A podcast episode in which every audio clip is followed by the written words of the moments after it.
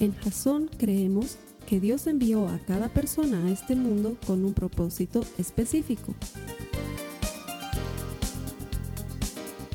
Nuestra misión es ayudarte a que tengas una relación personal con Jesús y a través de ella encuentres ese propósito para tu vida.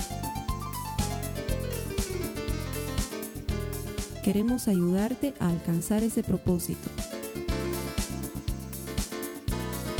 Es nuestra oración que este podcast te ayude a tener visión, a tener jazón.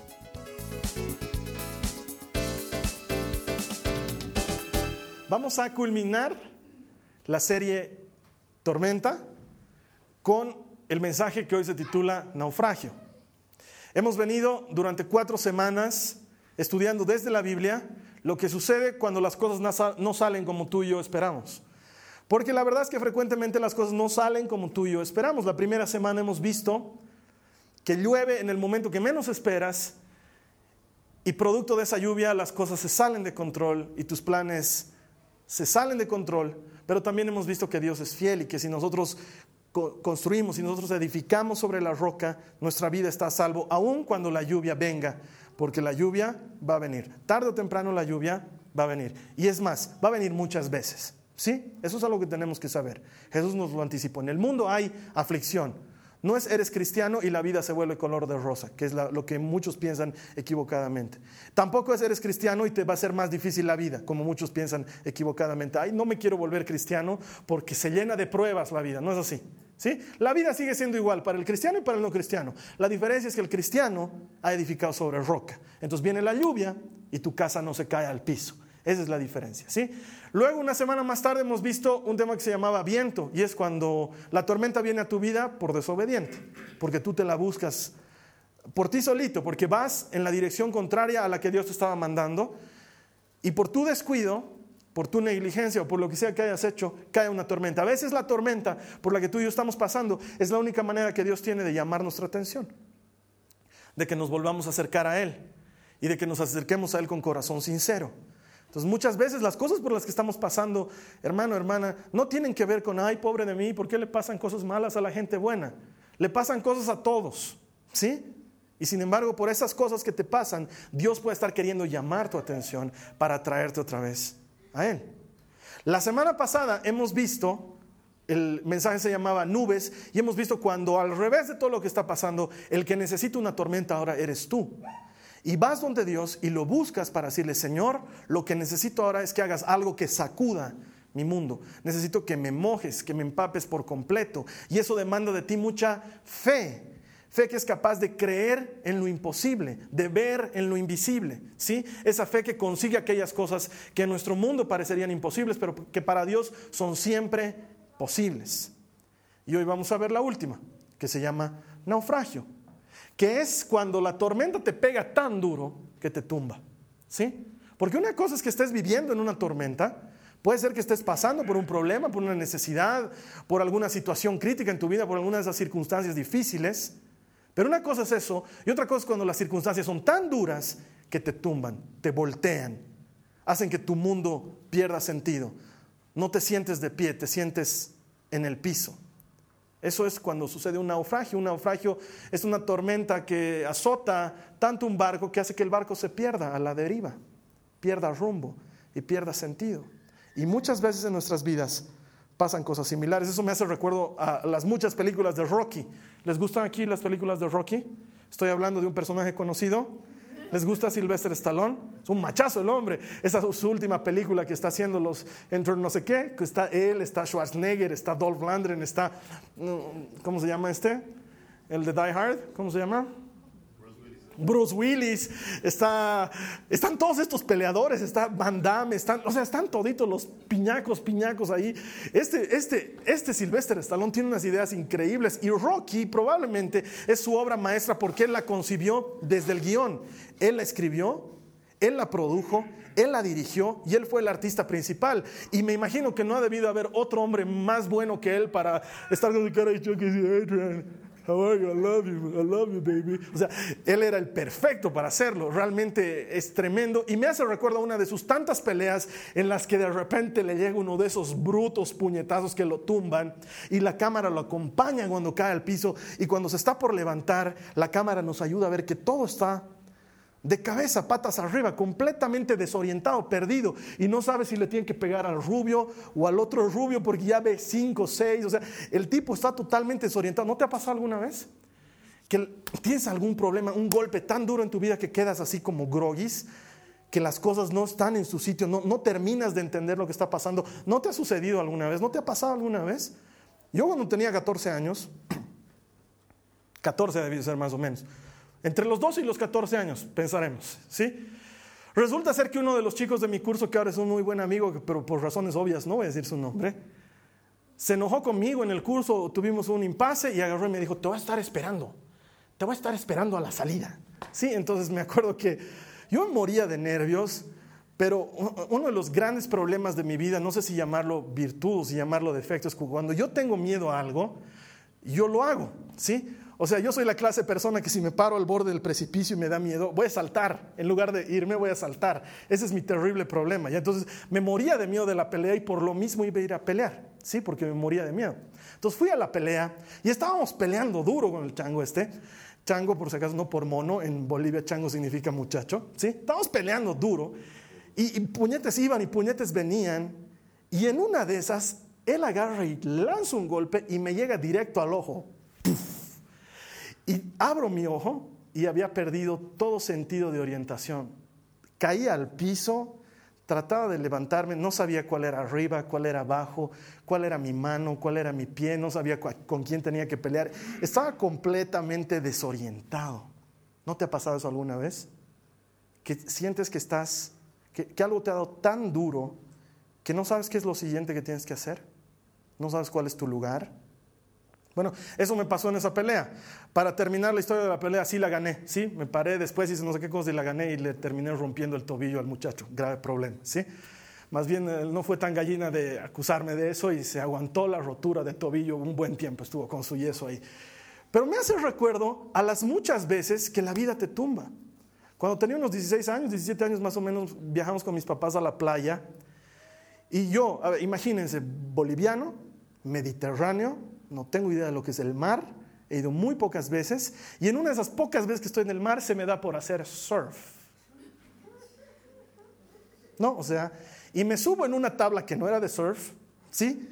Y trato de correr algunas olas y saben que viene una de esas olas tremendas que me sobrepasa, no es difícil sobrepasarme, pero me sobrepasa, me tumba, estoy tirado ahí y de repente entro al agua y sabes que si no te ha pasado nunca no me vas a entender. Cuando entras hacia el agua, no sabes cuál es arriba, cuál es abajo, cuál es... Quieres nadar hacia, hacia el aire y no hay aire. A lo mejor estás nadando y tocas arena y dices, ¿qué ha pasado? Porque te ha desorientado de tal manera el golpe y el agua no ayuda a que te ubiques que estás realmente perdido.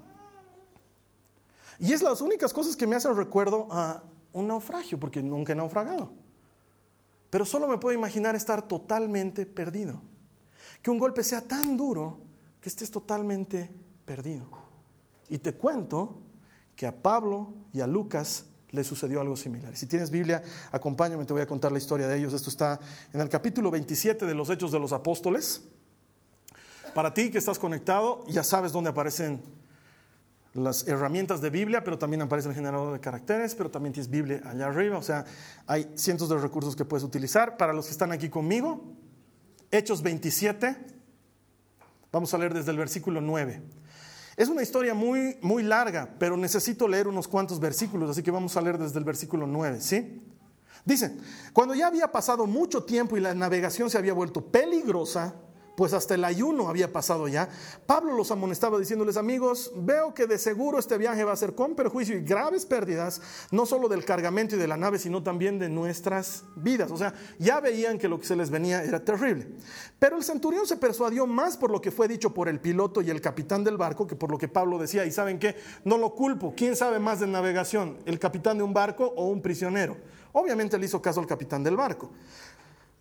Como el puerto no era adecuado para invernar, la mayoría tomó la decisión de hacerse a la mar desde allí. Es por eso que no creen las democracias. ¿Ves? ¿Quiénes dicen que nos vayamos mar adentro? Sí, la mayoría y se metieron mar adentro para ver si les era posible arribar a Fenice, un puerto de Creta que mira hacia el noreste y el sudeste, y pasar el invierno allí. Cuando comenzó a soplar un moderado viento del sur, creyendo que habían logrado su propósito, levaron anclas y navegaron costeando a Creta. Pero no mucho después, desde tierra comenzó a soplar un viento huracanado que se llama Euroclidón. ¿Qué se llama el viento? Euroclidón, que quiere decir viento del norte. Y siendo azotada la nave y no pudiendo hacer frente al viento, nos abandonamos a él y nos dejamos llevar a la deriva. O sea, naufragio. ¿Sí? Se dejaron llevar a la deriva. Navegando al amparo de una pequeña isla llamada Clauda, con mucha dificultad pudimos sujetar el bote salvavidas. Después que lo alzaron, usaron amarras para sujetar la nave, temiendo encallar en los bancos de Sirte, echaron el ancla flotante y se abandonaron a la deriva. Otra vez. Al día siguiente, mientras éramos sacudidos furiosamente por la tormenta, comenzaron a arrojar la carga. Ahora, Pablo ya venía de una tormenta anterior. O sea, no es que Pablo había comprado unos tickets para ir eh, de, crucero, ¿sí? Y que dijo, a ver, ¿hacia dónde nos embarcamos? A Creta. Y compró los tickets. No fue así. El hombre estaba prisionero por la causa de Jesucristo, dando testimonio de él en la cárcel, ante los gobernadores del lugar. Y se le ocurrió la brillante idea de que como él era ciudadano romano, debía apelar a César. Y entonces dijo, yo quiero llevar mi caso ante César. Entonces le dijeron, para eso tienes que viajar en barco hasta Roma. Lo montan en el barco y ya viviendo en un problema se ve en medio de otro problema. ¿Sí? Las cosas realmente se habían salido de control para Pablo, porque está viviendo en una situación problemática y encima y para colmo tiene que lloverle a tal grado que su barco está a la deriva. Están perdidos y no tienen idea de hacia dónde van a ir. Y la gente en el barco empieza a botar la carga. Y sabes qué, quiero que te, que te des cuenta de esto. Es muy frecuente, es muy frecuente que en el peor momento de tu tormenta, cuando te ha dado tan duro y estás perdido, estás a la deriva, empieces a tomar decisiones equivocadas. Este no es el mejor momento para tomar una decisión. No lo es. Cuando te enteras que tu esposo o tu esposa ha estado siendo infiel, lo primero que dices es, me divorcio, le quito los hijos, le quito la plata, le quito todo. Es el peor momento porque estás tomando decisiones por la herida. Cuando te enteras que un socio te ha traicionado, ha quitado plata, tú dices, ah, lo voy a hundir, lo voy a meter a la cárcel. Es el peor momento. Porque te aseguro que ese momento va a pasar. Y cuando baje el golpe, vas a ver más claro. Pero si en el momento en que me llega el puñetazo al ojo, yo quiero puñetar a alguien, te aseguro que al primero que voy a puñetar es a mi amigo, al que está a mi lado, cuidándome, levantándome de la caída. Cuando la tormenta nos ha dado tan duro y tomamos decisiones, a los primeros que afectamos es a los que menos deberíamos afectar. Hermana, hermano, no es un buen momento para tomar decisiones. Lo veremos más adelante, pero esos hombres empezaron a botar la carga y la carga, ¿saben qué era? Comida. Así que luego no tenían que comer, porque luego la cosa mejora y ya no había que comer. Hay uno obligado, ¿no es cierto? Y muchos de nosotros tomamos esas decisiones.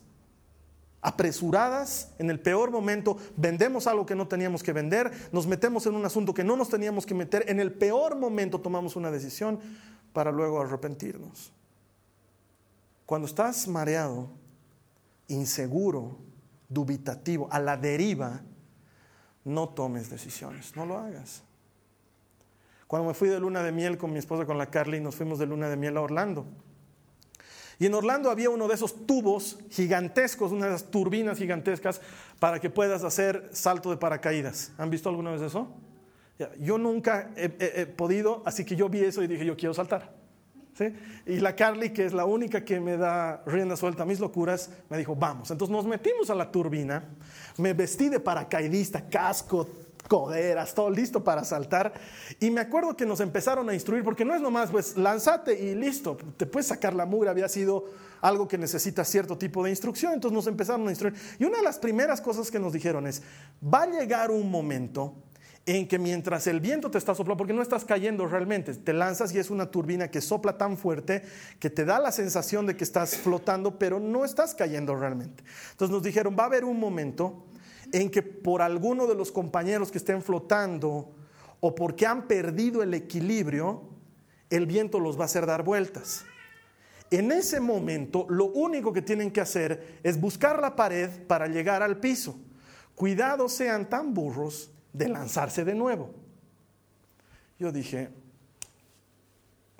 qué difícil fue tener, ya me ha tumbado, me lanzo otra vez.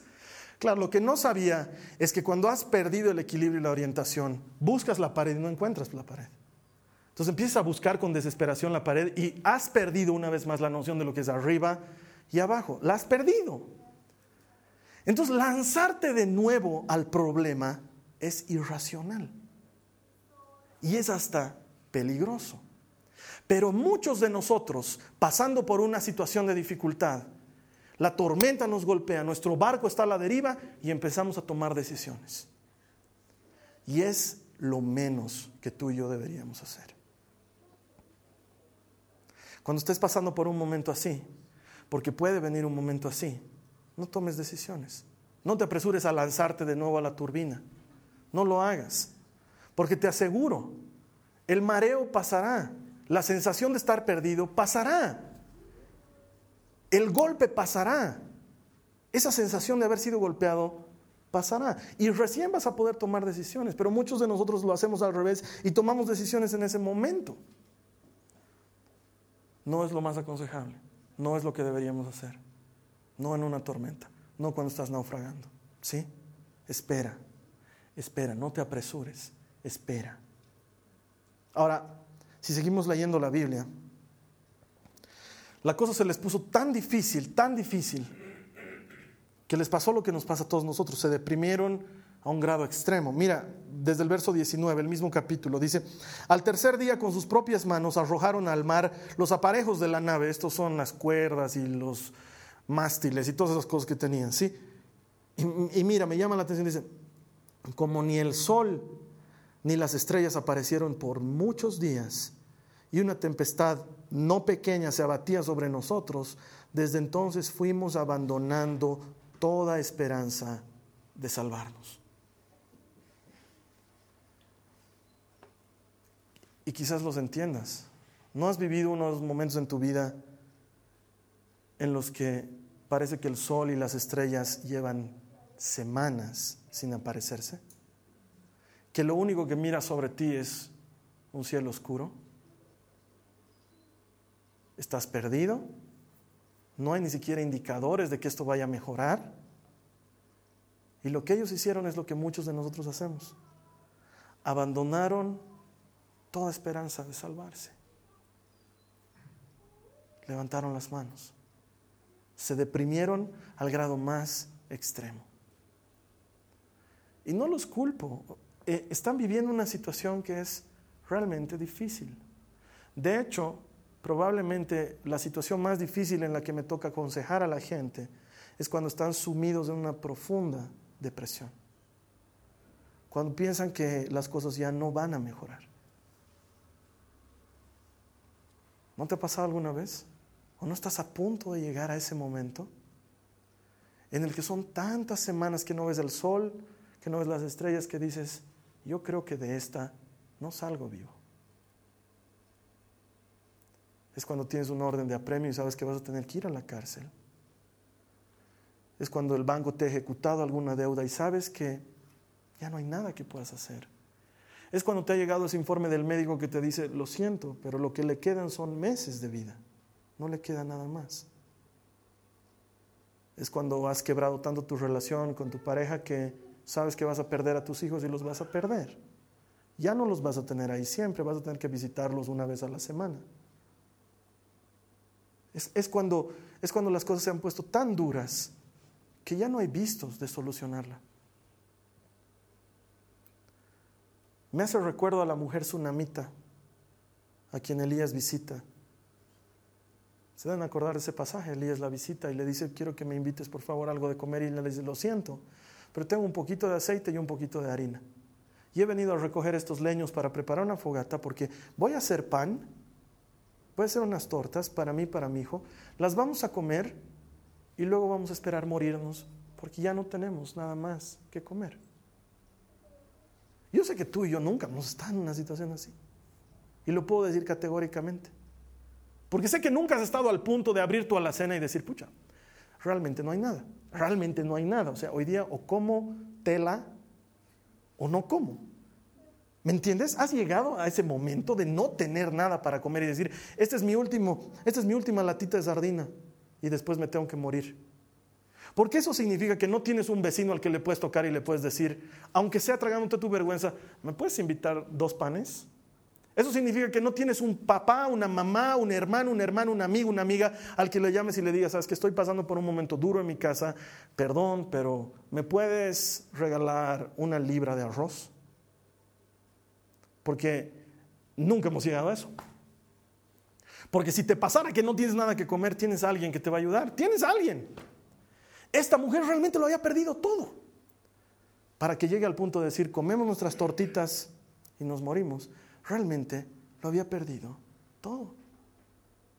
Es cuando ya has perdido todas las esperanzas.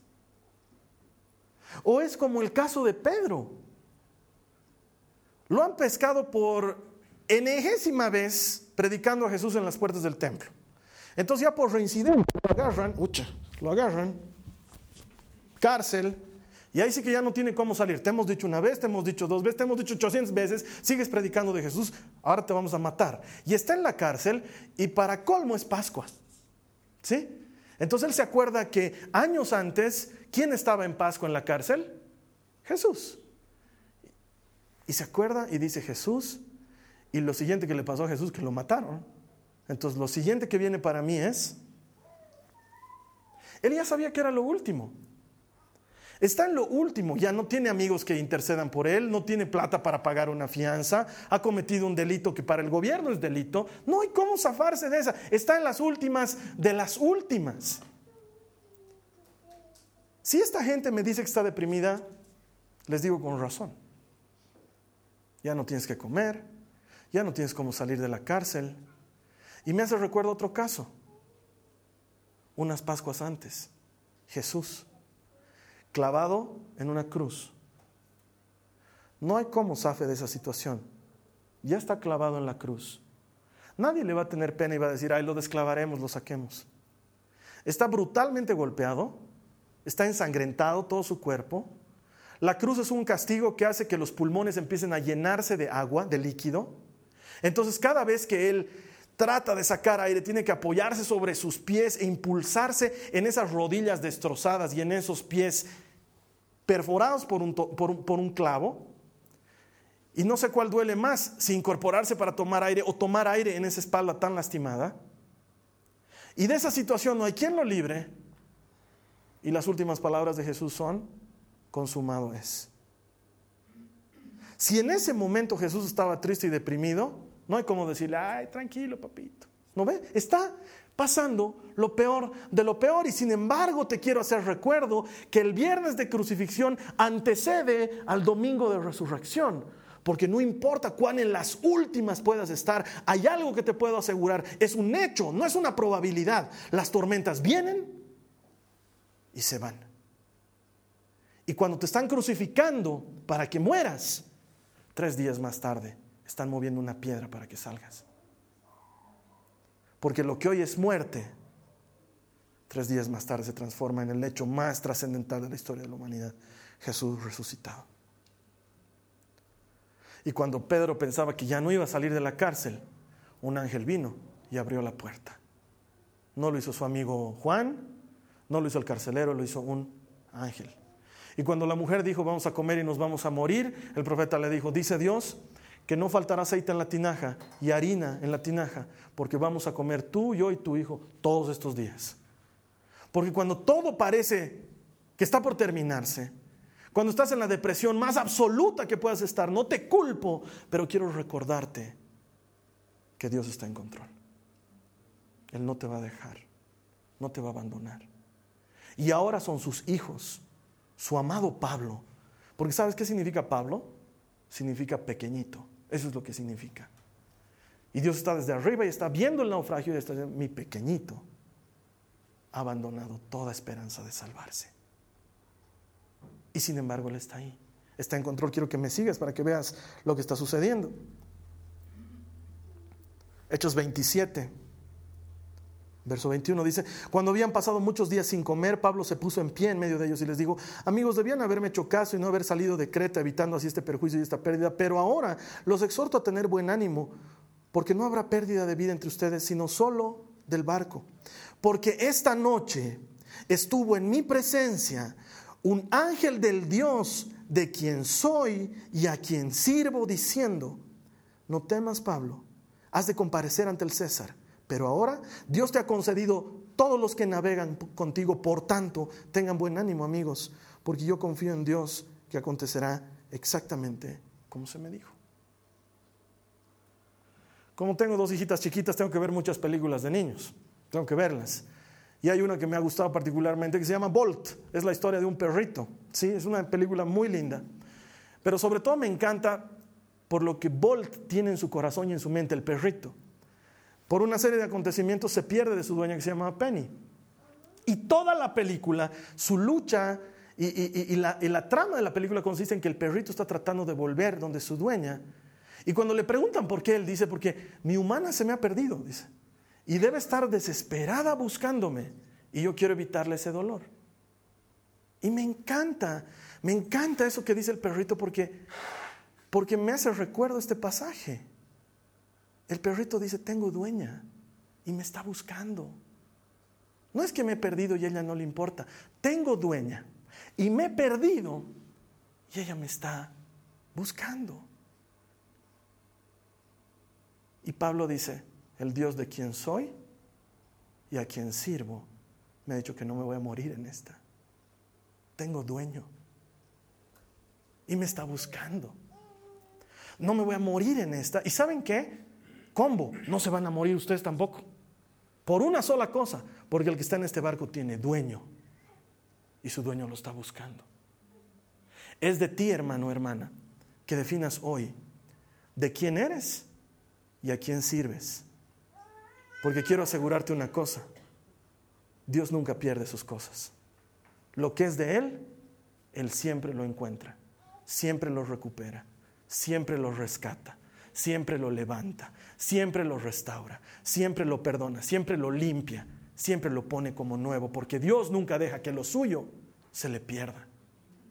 Y es de ti que tú decidas ahora si tienes dueño o no, porque Pablo la tenía clara. Dijo, el Dios de quien soy y a quien sirvo.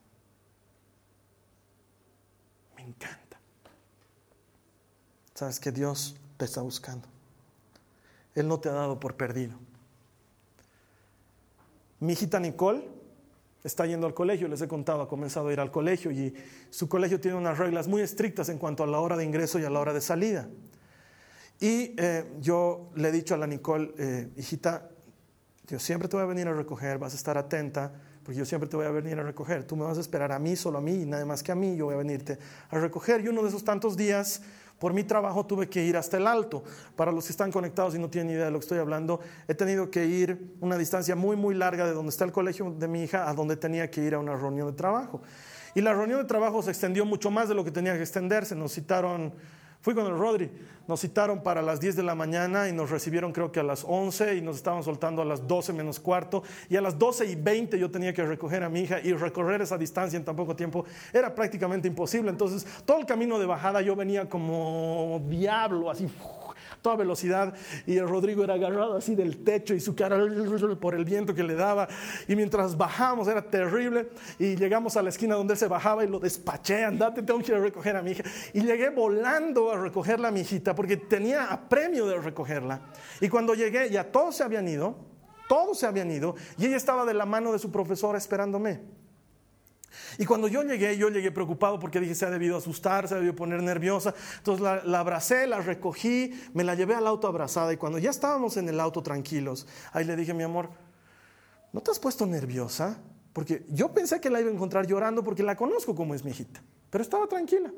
Y le ¿no te has puesto nerviosa? ¿No, ¿No te has preocupado?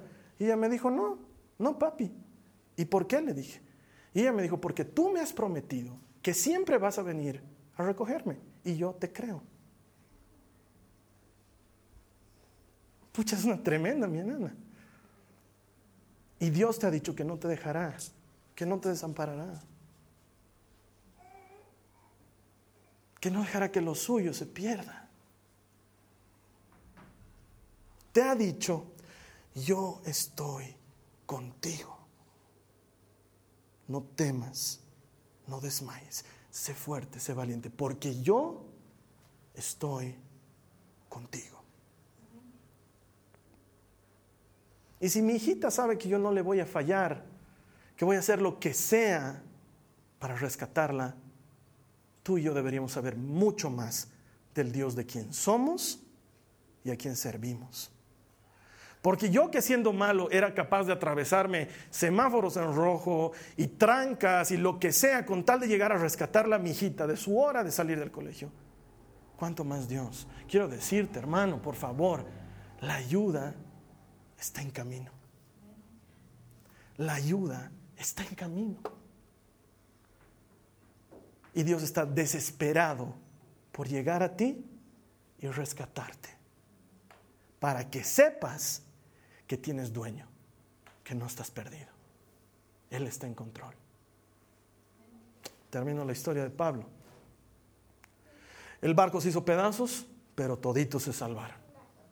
Llegaron a la orilla y Pablo llegó sano y salvo a Roma. Y según ya nos cuenta la historia, ya no la Biblia, sino la historia, Pablo pudo defender su caso ante el César. Mi hermano, mi hermana, quiero que sepas una cosa.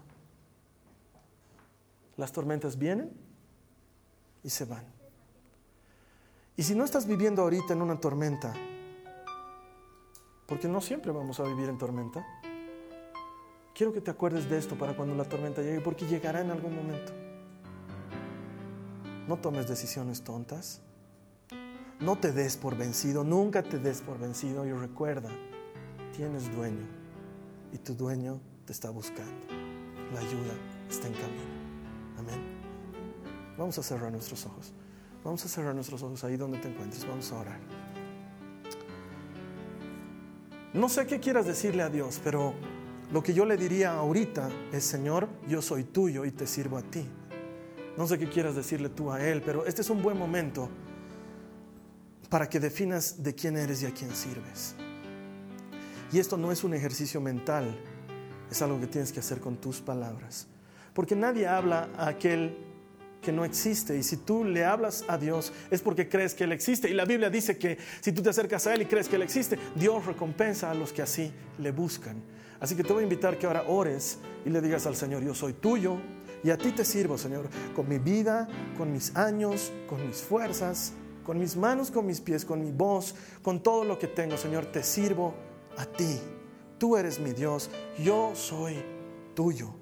Díselo al Señor Jesús, yo soy tuyo. Pero tal vez, porque puede suceder que nunca te hayas entregado a Él, nunca le hayas entregado tu corazón en tu vida. Yo te voy a dar la oportunidad hoy día de que lo hagas delante de muchos testigos, porque la Biblia dice, el que me reconozca delante de otros, yo lo reconoceré delante de mi Padre y de sus ángeles. Entonces quiero darte esa oportunidad de que le digas a Jesús, Tú eres mi Señor y te entrego mi vida hoy por primera vez como no lo hice nunca antes. Para ti que estás conectado, lo que vamos a hacer es vamos a orar juntos y debajo de mí va a aparecer un botón que dice quiero aceptar a Jesús como mi Salvador. Si tú haces clic en ese botón, nadie se va a enterar de quién eres, pero todos vamos a saber que alguien más recibió a Cristo porque el contador nos lo avisará.